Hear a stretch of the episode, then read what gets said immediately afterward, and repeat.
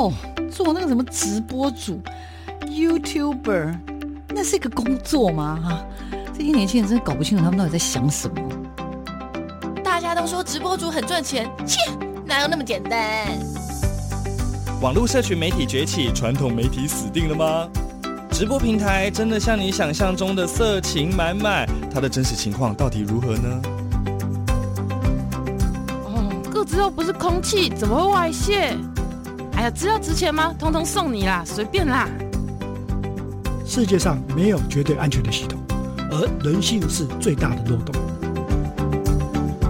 时下你不可不知的科技应用与社群发展，科技社群敲敲门，带你推开趋势的大门。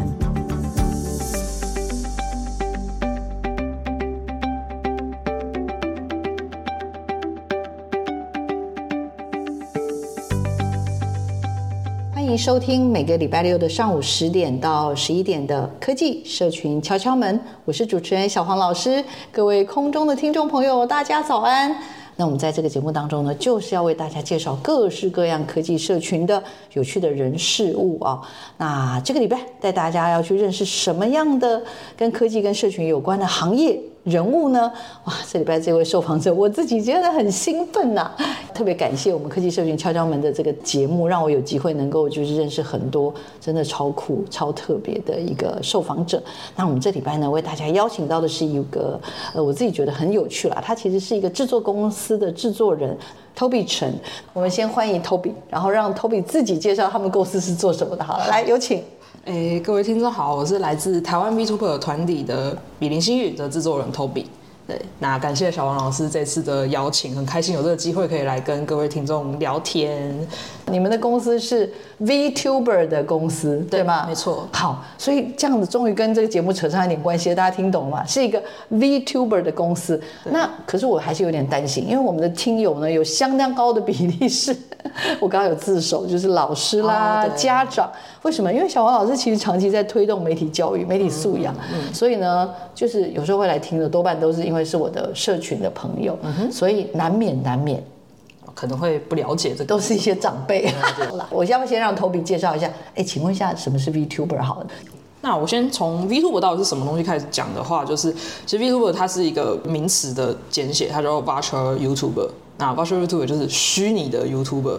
那为什么是虚拟？因为它用的形象不是真人的形象，那它可能会是一个二 D 的形象，或者是三 D 的形象，然后用这个形象在 YouTube 上面做，不管是做影片也好，做直播也好，用不是真人的形象来做，那就可以自称为 VTuber 这样子。嗯、对，那我们就是我们团体比邻星域呢，就是一个在台湾专门做 VTuber 的一个团体这样子。嗯嗯、那我们旗下现在有八位。的 VTuber，然后他们有就是都各自有各自的形象，各自有各自的角色的名称，然后他就会在呃 YouTube 上面主要是做以直播为主这样子，然后会跟观众去用这个虚拟的形象去跟他们互动。嗯，我我还是要再举手一下了，因为我想听众朋友因为有在听科技社群敲敲门，大家就是算是有一点求知的。期待了哈，嗯嗯、所以我帮他们稍微整理一下，就是说，我们大家可能都知道 YouTube，在 YouTube 上有很多直播主，嗯、就是所谓的 YouTuber。嗯，OK，那这些 YouTuber 有各式各样的 YouTuber。那呃，多半比如说是吃吃喝喝啦，像我们大家知道的，有一些这种或者是什么可能教英文的啦，嗯，可能有的是像哎，我们其实 Toby 的爸爸有上过我们节目，像他就很厉害，他是骑单车，嗯，很厉害的，用骑的最美的这个我们的 Eddie 陈，对不对？对，他就是我们 Toby 的爸爸。对，对不起，他内内举不避亲，那天就被我锁定了，我一定要把 Toby 也要找来的原因就在这里，所以。我的意思说，大部分的 YouTuber 他其实要么就是不露脸，嗯，要么就是露脸，就是用本人。对。可是我们 Toby 的公司旗下艺人呢，很特别，对，他们，是用二 D 的形象对来做直播。对。对。他跟日本的就是文化的渊源蛮有蛮那个因为其实 VTuber 这个东西原本一开始就是从日本来的嘛，嗯，它是从日本一个叫半爱的。YouTuber。他其实是第一个开始用这种方式来进行制作的人，他是用三 D 的外表，然后用动捕装置，就是身上可能穿一些东西，穿装备，然后就、哦、然后就可以。他一动，然后那个那个屏幕前面的形象就会动的那个动捕装备，然后做影片，然后自称自己是 Virtual YouTuber 这样子，然后最后 VTuber 这个名词才被就是真正的被发展出来这样子。就像 YouTuber 以前在 YouTube 上面上传影片也不会叫 YouTuber 啊，就只是个上传者，动动对，就差不多这种感觉。那会用这个方式来做直播，第一个就是日本的这种 ACG 文化，它也发扬到很多。像台湾当然是深受影响嘛，那就算不是台湾，整个全世界日本文化、日本动漫文化也一直都是非常非常主流的一个文化了。嗯嗯嗯、那很多人当然会觉得说，哎、欸，我很想要跟这些角色有个互动什么的。对对，VTuber 其实就是一个。最好的方式，那、哦、那对于观众来讲，就是我可以跟，因为，我居然可以跟一个二 D 的角色，就是一个就像卡通人物这样子的人，可以去互动，嗯，很有趣，这是一个第一个部分。那第二个部分是对这些做直播的人来讲，或者是做影片的人来讲，其实做影片或做直播，它有一个很重要的点，就是毕竟大家是视觉动物，看就是你的外表会很重要，嗯，就是对，所以如果你外表。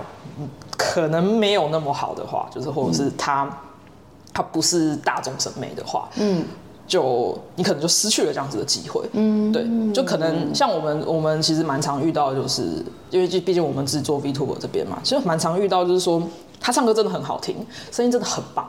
那他他外表可能真的没有那么就是出众出色，因为其实能我们看到的，可能我们刚刚讲说一些歌星啊、艺人啊之类的，他们都是外表最出色的那百分之一趴人而已。那其实百分之九十九趴里面，是不是也有唱歌很好听的，或者是讲话很好听的？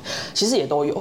那 VTuber 这样子的，就是使用虚拟的外表这件事情，就可以很大程度的，就是去让他们有另外一个舞台可以去发展。嗯，所以其实有点像，因为其实，在 VTuber 这个概念。出现以前就已经有这种不露脸的实况主，不露脸的 YouTuber，、嗯、不露脸的就是很多。嗯嗯、那其实等于说，这些不露脸的人找到了一个新的方式，让自己可以就是把自己的表情、自己的表演再更生动的带给观众，这样子。懂不懂。那我再再举手，小王老师今天可能要举手大概两百次，因为这个东西太新了，太新了。如果这个产业可能也就五六年吧，对，在台湾。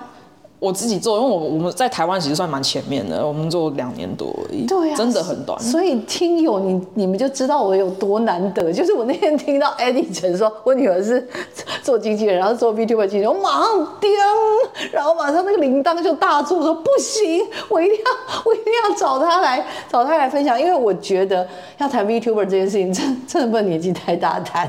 然后还有一件很重要的事情，嗯、应该是说我们现在像像你旗下的这些。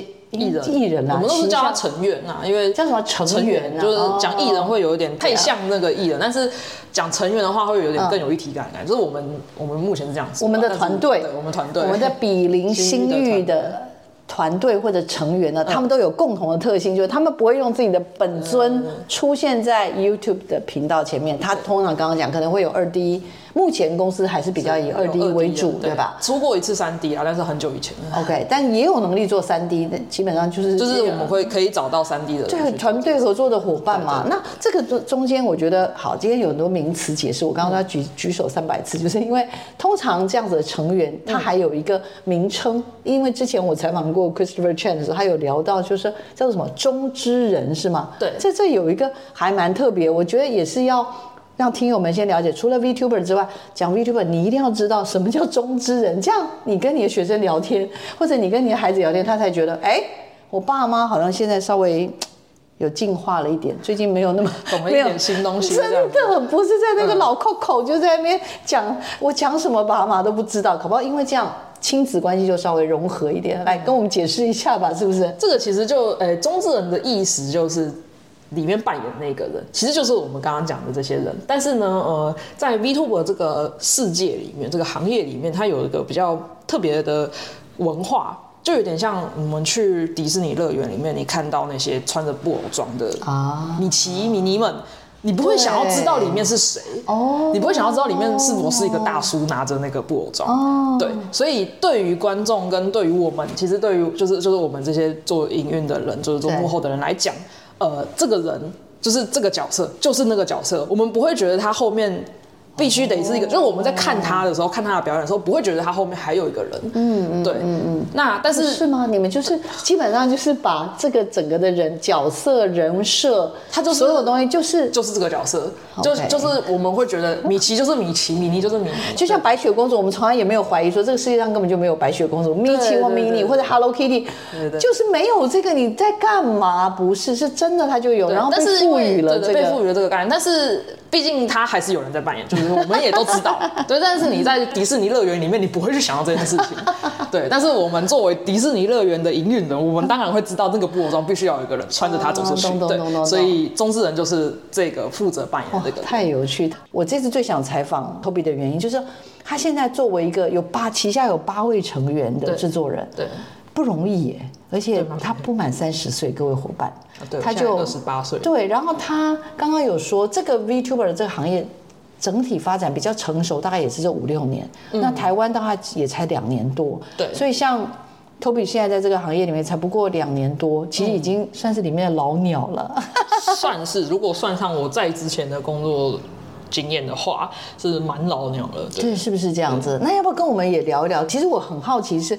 你为什么会成为 VTuber 的制作人啊？我我实在觉得太好奇了。其实最一开始接触 VTuber 的时候，就知道这个东西的概念的时候，其实是呃，大概二零一八年那个时候，我还在前一间公司，然后那间公司是个就是经纪公司这样。然后那时候我旗下有一位，就是他也是 KOL，他就说他想要做 KOL，对对，什么样的 KOL？就是他是一个游戏实况主。哦，游戏是吧？那我知道的不是很多，例如我只知道，例如什么阿神类，就是类似像这种的，对对对。但我觉得这个可能涉及一点隐私。那我们不讲不讲不讲，反正就是游戏类游戏类。他就跟我说他想要做 VTuber，然后就因为那时候是跟公司相关的原因，就跟我咨询这样。我那时候真的是只知道 Kizuna 就是。第一个 VTuber，然后看过一一两次他的影片，这样子的程度而已。然后因为我那时候为了这件事情，我还稍微去查找了一些资料，嗯，然后就跟他讨论。以那个时候来说，是第一次，就是等于第一次认真的去看什么是 VTuber 的这件事情。哦，是是是。然后后来就也就这样子，但后来换了工作嘛，然后到现在的公司就二零二零年的时候，然后那，然后因为我们公司就的主管全部都是喜欢。ACG 的 全部都是宅宅就对了，对，然后也有几个就很爱看 VTuber 人，甚至就是每天晚上回去都看他的挂，就是在白天在上班，但是还是说白天其实 VTuber 也陪伴着他，可能可能就开着在工作这样子，对，然后一直在看，然后他们几个主管就觉得说，因为那个时候台湾 VTuber 市场，所以你们等一下等一下，你们公司你刚进现在这个公司，他其实 VTuber 不是他的主业，对不对？你被聘雇并不是以说你要成为 VTuber 的制作人而进入这个公司，不是，你，你其实是进来之后才编。呃，其实我刚进去那个时候，他们有讨论，但只是我觉得应该只是就是闲话，就想想就是说 好像很酷哎，好像没有很难。然后我每天都在看呢，对对，很酷那种概念是吗？然后后来就是他们确定要做了，然后我是整个公司里面唯一一个有相关经验的人，他们就说那就交给你这样。我说哦好，那我就去试着去做做看这样，然后最最后就一路就走到现在了。这这这样回望，大概才不过两年左右的时间，差不多两年，算上准备可能两年半啊。两年半，实实际上准备了可能三五个月，然后开始真的开始出道，就是第一位新建瑶出道之后，到现在两年多了。其实你说你。进到公司，或者你在接这个业务之前，你其实只认识办案嘛，对不对？对，也看过一些他的影片。对，你去上网查找资料，你说你之前有有那时候有人问你说他想当 VTuber，但那个人后来没有跟你合作，对吧？没有，他那个时候是因为他想要做，然后只是来问我们公司有没有一些权利相关的问题之类的。哦，对对对，对，所以当你要做的时候，你查完这些资料说，嗯、我的好奇是。你如何开始的、啊、这件事情，你知道吗？这一点都不简单呢。我的意思说，你懂我意思？因为你公司原来的主业根本不是这个。对。那你现在要做这个，首先。刚刚讲你看过，可是还有很多技术面哦。对，我要跟大家介绍，因为 Toby 是那个台中科技大学的多媒体设计系嘛，对，他毕制就是做那个游戏，做游戏，对吧？就是那叫什么即时游戏，呃，即时战略游戏，有点像对战的那种战略游戏。对，所以你是有怎么讲？你是有办法做 computer graphic 吗？画图的一些，我的技能主要都是。都是在排版，然后可能修图，然后可以做一些就是简单的一些小图示这样子而已。但我不太会画，就是我不太会哦不太会画。那你会剪片吗？剪片就一点点，那应该是又是跟爸被爸爸害的，因为我知道应该是 Eddie 呢，上次有讲哦，他有八年以上的而且他不会，他可以问他爸，所以对对对对。真的是太厉害了。所以我我其实很好奇，所以后来这个回到刚刚讲，所以你只是这样，那你只有这些技能。哎，你怎么样当 VTuber 的制作人啊？现在管八个人，我真哦，各位真的不要小看我。我老实说，我去到他们网站，我真的有点吓一跳。而且我后来有到 YouTube 的频道，我有去看。反正简单来说，就是我进去看的时候有点吓一跳，是说。哇哦，怎么说？就是要有人在里面，你知道吗？会动，像你刚刚讲的，这台湾原来没有这个行业啊。对。所以你先你是怎么先搞懂这些东西？然后你其实那个时候就因为我那个时候比较没有看嘛，然后后来就是问了很多有在看的人，然后、嗯嗯、然后他们大概告诉我一些技术的小细节，然后就是、就是比如说像因为 VTuber 这个虚拟形象，它大概主要是分两种，一种就是二 D 的，一种是三 D 的。对。那呃三 D 其实是一开始出现的，但是三 D 它比较麻烦一点，它需要就是有动有的装置，然后要有三 D 的模型，然后要有一个专门的空间，嗯、所以它的进入成本门槛比较高。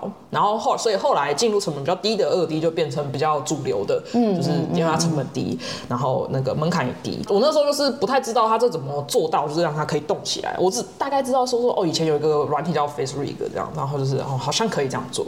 呃，Face Rig 是哦，F A C E，然后 Rig 是 R I G，哦，它是一个国外的一个软体，软体那它就是有点像是它可以捕捉你的捕捉我们的脸，脸，然后把它就是用把它用，它那时候一开始是主打就是有一些动物小动物，可以猫咪，就是你的脸变成一个猫咪。的脸，或小狗狗的脸，或者是任何可能是小兔子，反正就是一个用什么图像盖在你的脸上，所以让人家就是不知道。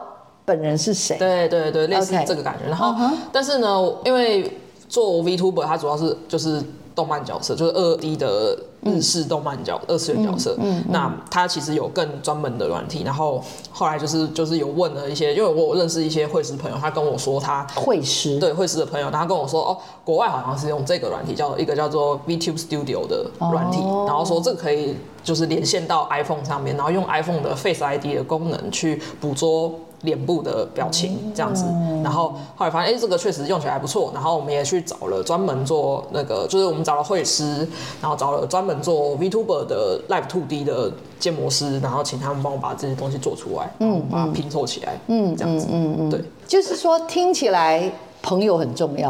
啊，对，真的，应该说，当然其实网络上也查得到一些资讯，对，但是查到这些资讯之后。跟就还是得去问一些，就是就是认识的人啊，或是认识的。对对，那你有找到台湾的做 VTuber 的人吗？还是那个时候真的没有？两年多前，两年多前还没有对吧？诶，台湾两年多前的 VTuber 是有的，但是主要都是个人在活动。然后我那时候诶比较没有像我们现在很多团体这种感觉，嗯嗯嗯，对，所以我那时候是真的是找不到人问。对，所以好，那我现在就是我举手问的，你看我马上又举手，我说我今天。两百个问题，我其实很好奇，因为其实现在你们下面有八位，嗯，但是你们我有看到什么一期、二什么二期嘛？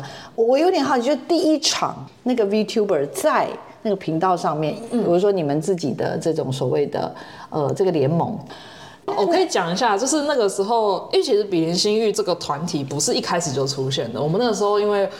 那时候就尝试，所以我们只做了第一个，就是新建瑶，我们的第一个新建瑶，第一个 VTuber。然后他呢，就是在十一月十三号，二零二零年，二零二零年对的十一月十三号，我们的第一位叫做什么新建瑶，她本身是什么可爱森林魔女是吗？是个魔女，好，然后身上有一个猫头鹰，然后她会就是会施魔法之类的，好，然后她是从次元夹缝而来的魔女，然后她第一场直播。不知道为什么，我们到现在还是不知道为什么。他第一场直播是失败的，因为他不知道为什么没有办法把画面播出来，是没有办法人跟形象，我不记得怎么讲，人生联合在一起，还是他一直在处于分离的状态？就是他有他自己的小木屋，他他的小木屋里面直播。我们那个时候是在别的地方看，我们在我们的办公室看，哦。然后他失败，我们很紧张，然后就是他就说他重开一次，然后所以其实他的第一次。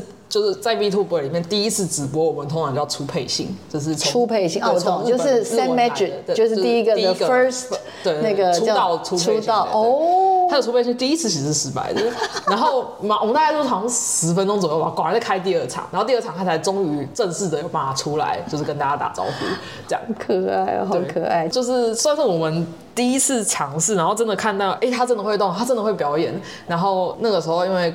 就是台湾的 VTuber 也没有那么多，观众也都很捧场，就说耶，有一个新的 VTuber 可以来看，哦、这样。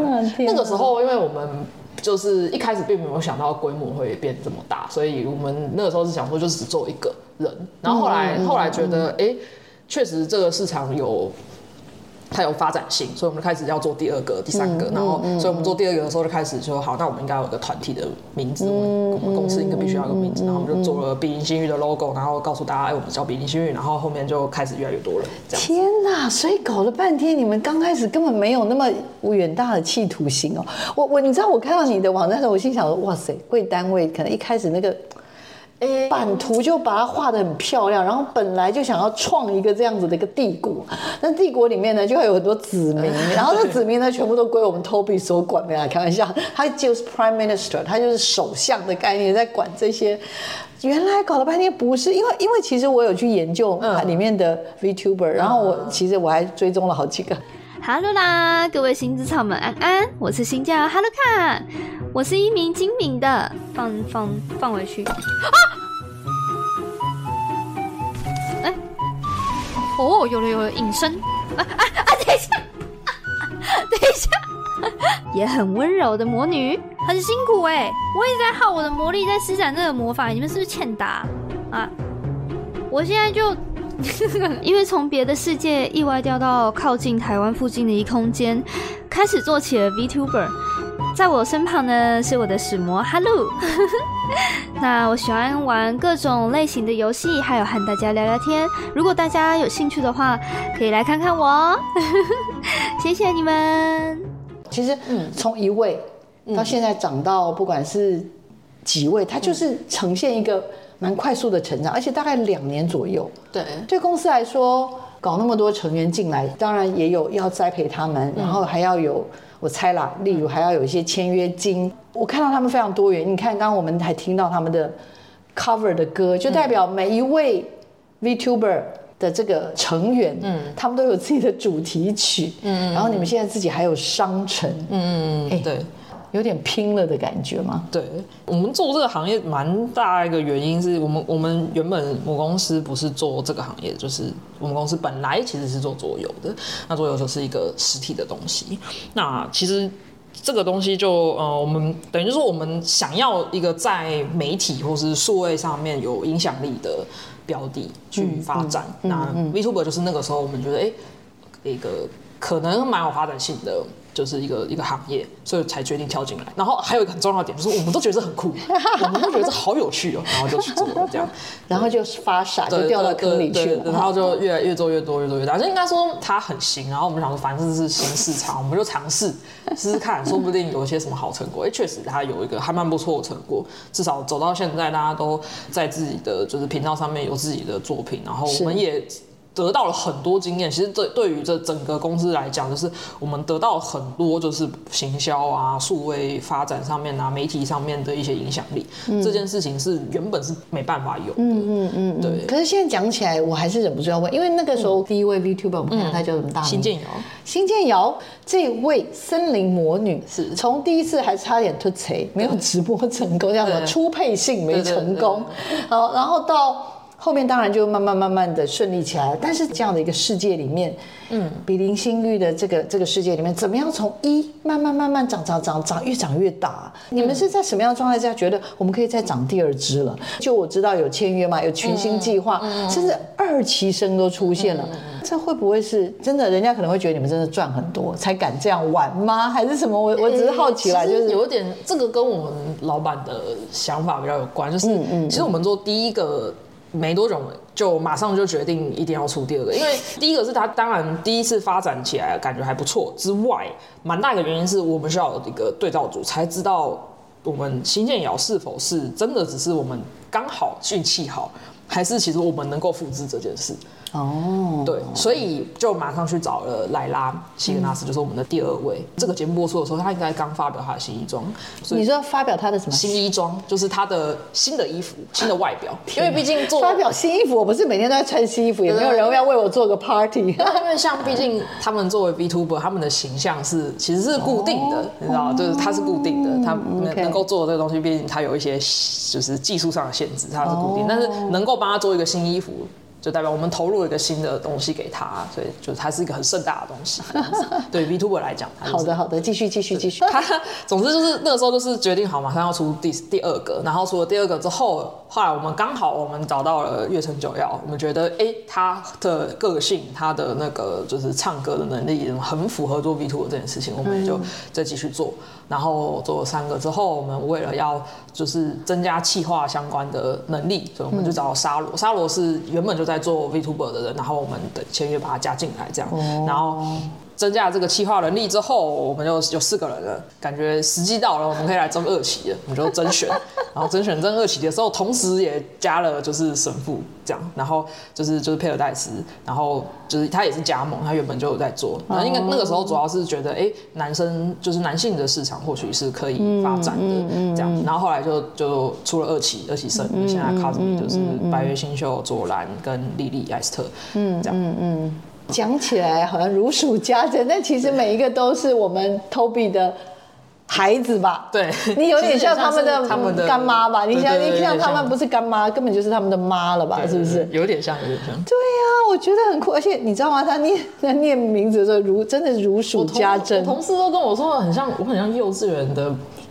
老师，真的，我有那种感觉，然后就是带着他们做很多事情的感觉。哦，对，哦，刚刚刚有聊到说，其实对所有喜欢他们的 fans 来说，其实他们每一个人都是一个很重要的一个角色，不管他就是刚刚讲，有人说其实里面可能是他是另外一个人所谓那种中之人，但不是，他对每一个是吗？对，他们会觉得，当然我我不可否认，一定会有一些观众会好奇他后面是谁，就像我们去迪士尼，或许也很好奇，但是对于这些观众来讲。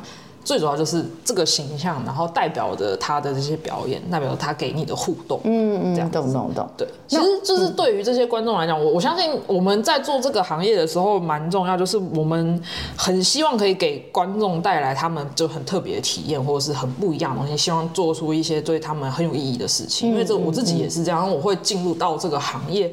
最大的原因也是因为我大学的时候一个很喜欢的实况组，然后我觉得我好想要跟这个就是就是好想要进入这个行业，我好想要就是跟这个冲击的实况组一起工作，我才进到这个行业的。嗯，对我我还蛮希望就是给观众也有一个类似的体验，就是希望这个我们的 VTuber 可以给他一个就是对他人生有重大意义这样子。好感人哦，好感人哦，还有重人生的重大，因为自己曾经被。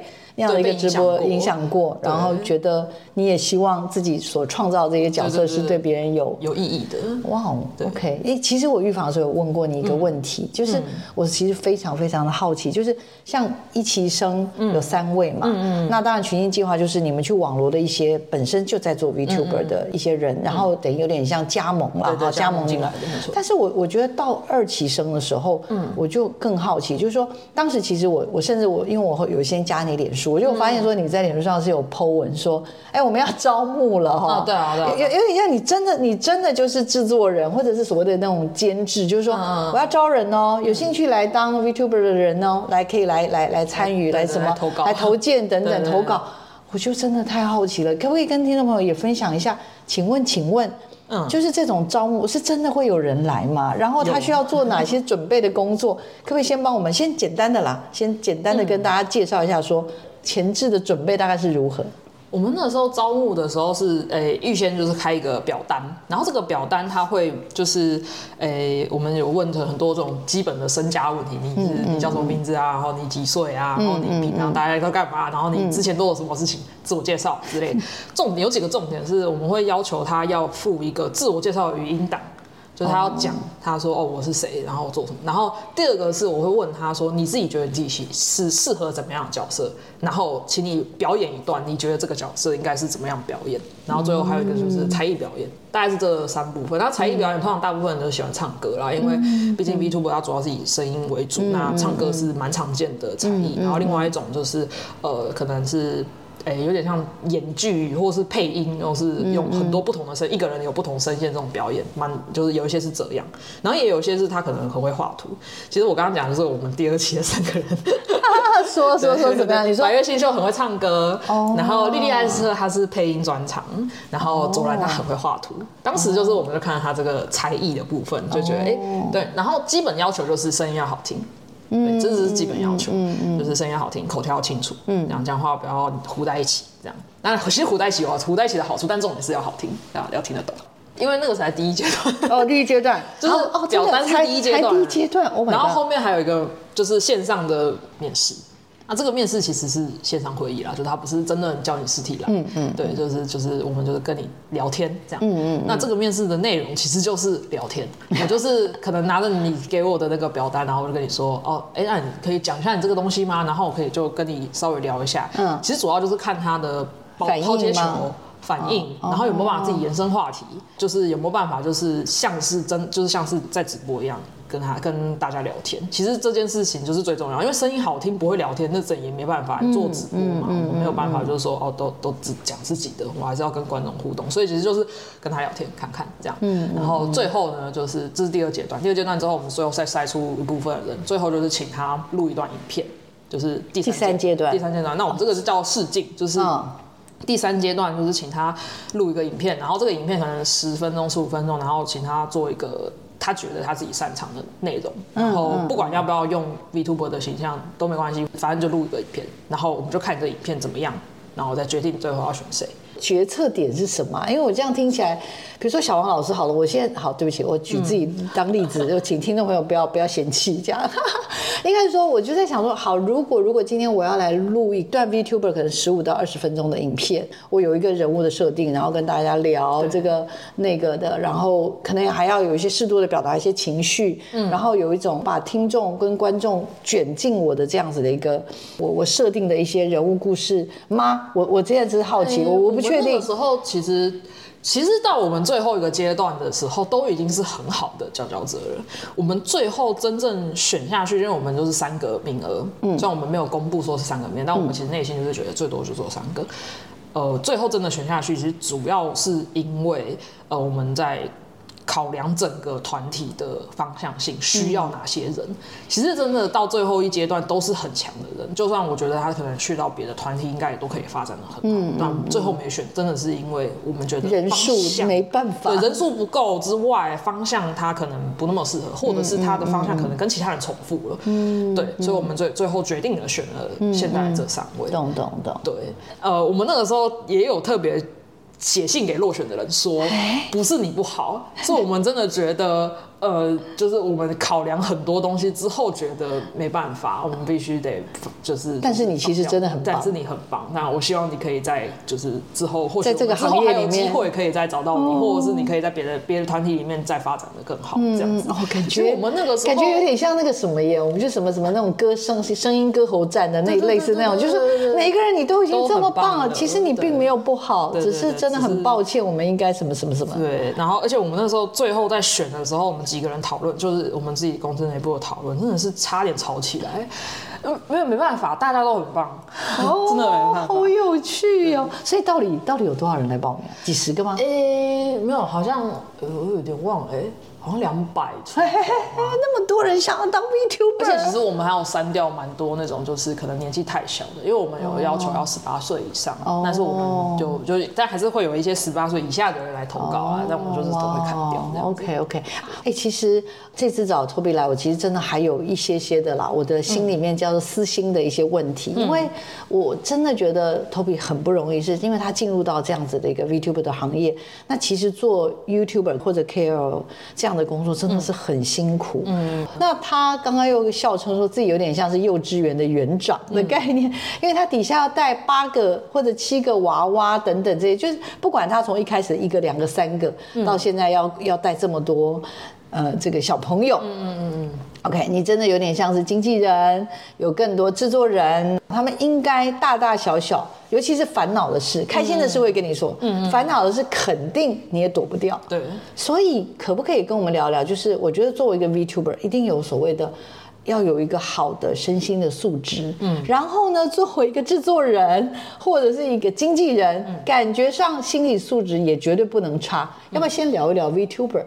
做我成为一个 VTuber，孩子们我知道都很爱当 YouTuber 或 VTuber 都是他们的梦想。对，应该要有什么样的心理素质跟准备的工作？嗯，其实心理素质这边，我觉得有一点蛮重要，就是因为我看过非常非常多，就是可能刚毕业的。的的人，因为我也是刚毕业就进到这个行业，那就刚毕业的人就对这个行业有憧憬，然后觉得啊，我应该可以发光发热，我觉得就是我很有自信。结果一跳进来，发现这个世界经常不如大部分的人所运转。对，因为它有太多太多外在因素，所以我觉得蛮重要的是不能有太重的得失心，就是呃，并不是所有事情做下去都一定会成功，这件事情必须要一直一直的牢记在心里面，就是你做的所有事都是在寻找机会，那这个机会它。不一定是这一次就会有，可能你要做很久之后，它才会突然冒出来。这样，对，就是要有这个认识，才有办法在这个行业里面待得更久。我自己是觉得，就是待得越久，因为嗯，有点像说，就是很多一炮而红的当然是有啦，但是我觉得蛮多人都是在等待一个成功的机会，这样。所以在这个行业里面待得越久的人，就越有那个可能性等到。所以。培养好自己的那种就是心理素质，让自己可以越抗压，扛得越久，你就越有机会，这样子的感觉。对，因为有时候看到一些人，就是不管是不是 VTuber 啊，就是有一些可能在台幕前前面做这些东西的人，他们其实很有才华，但是很怕这些就是流言蜚语啊，或者是很怕一些就是哎数据不如自己预期，或是哎我明明做了一个这么棒的东西，为什么大家都不买单？然后就一下子就被。打到就是觉得啊，我我不行了，我没救了这样子。但其实实际上对我来讲，它就是哦，就是一次尝试不行，那我就做第二次尝试，第三次尝试，第四次尝试。我尝试到我真的觉得啊，我都试过了，不行了，那至少我尽力了。对，这样这样子的心态才是最好的，就是呃，至少要让自己知道说说我有尽力。那。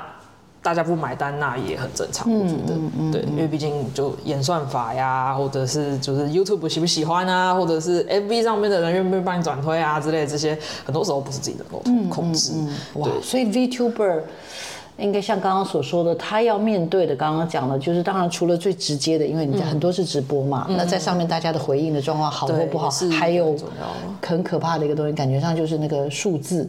对，跟流量，流量这件事情有时候，比如说你很用心准备的一次、两次、三次、四次，但是奇怪，为什么人家随便，对对对，弄一下就会觉得好像就比你好，好，然后你又太在意这些东西的时候，其实说很简单，说不要在意，但是。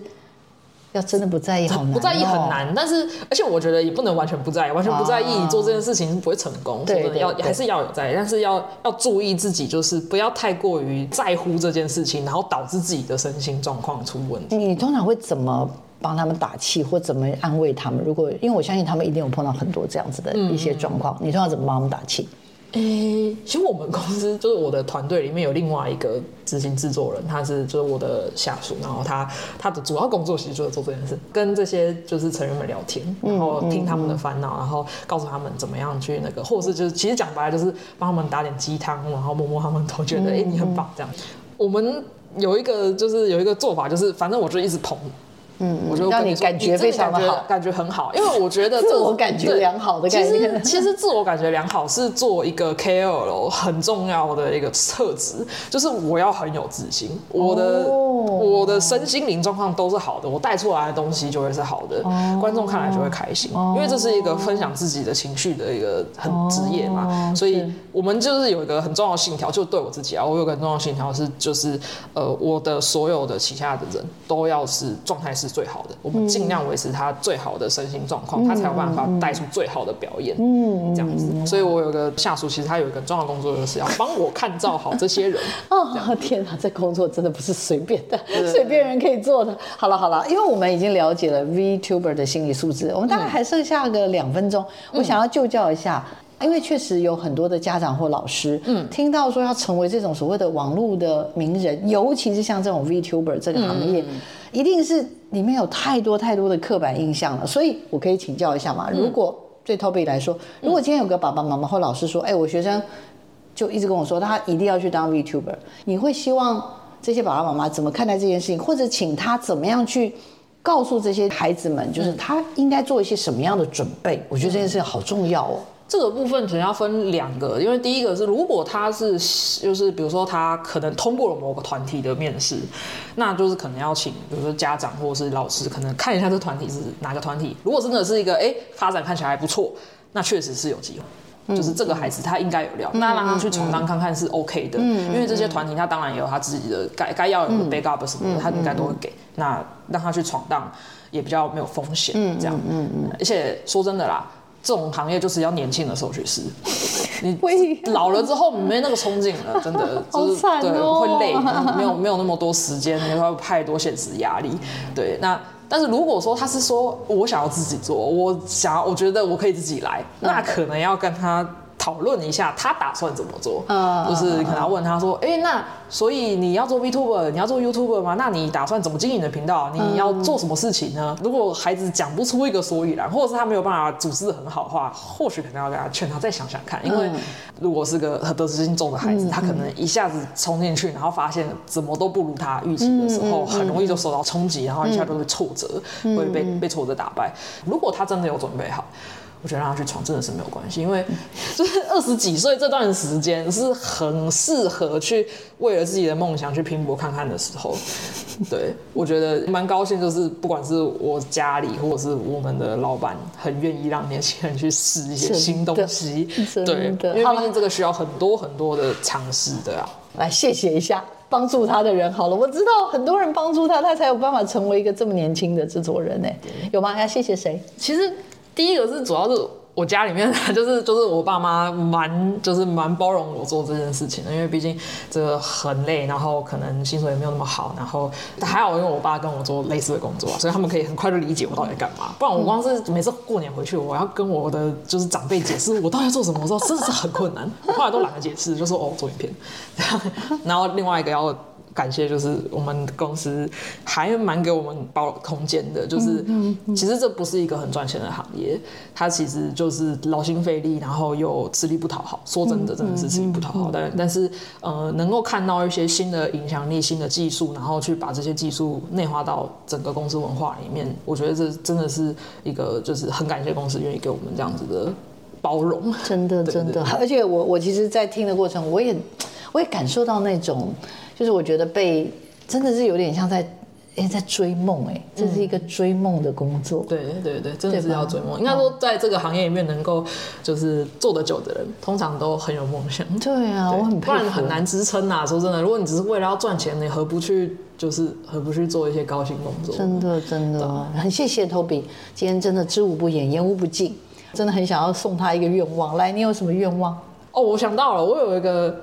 很想要达成的事情就是，我想要在今年的时候拍出一些特别的影片，然后今年的那个走中奖，就是专门做 YouTuber 的那个奖，我希望可以就可以得个走中奖这样。哦，天哪！我今年或许没那么快，没关系，但是我们开始走到这条路上去，然后希望。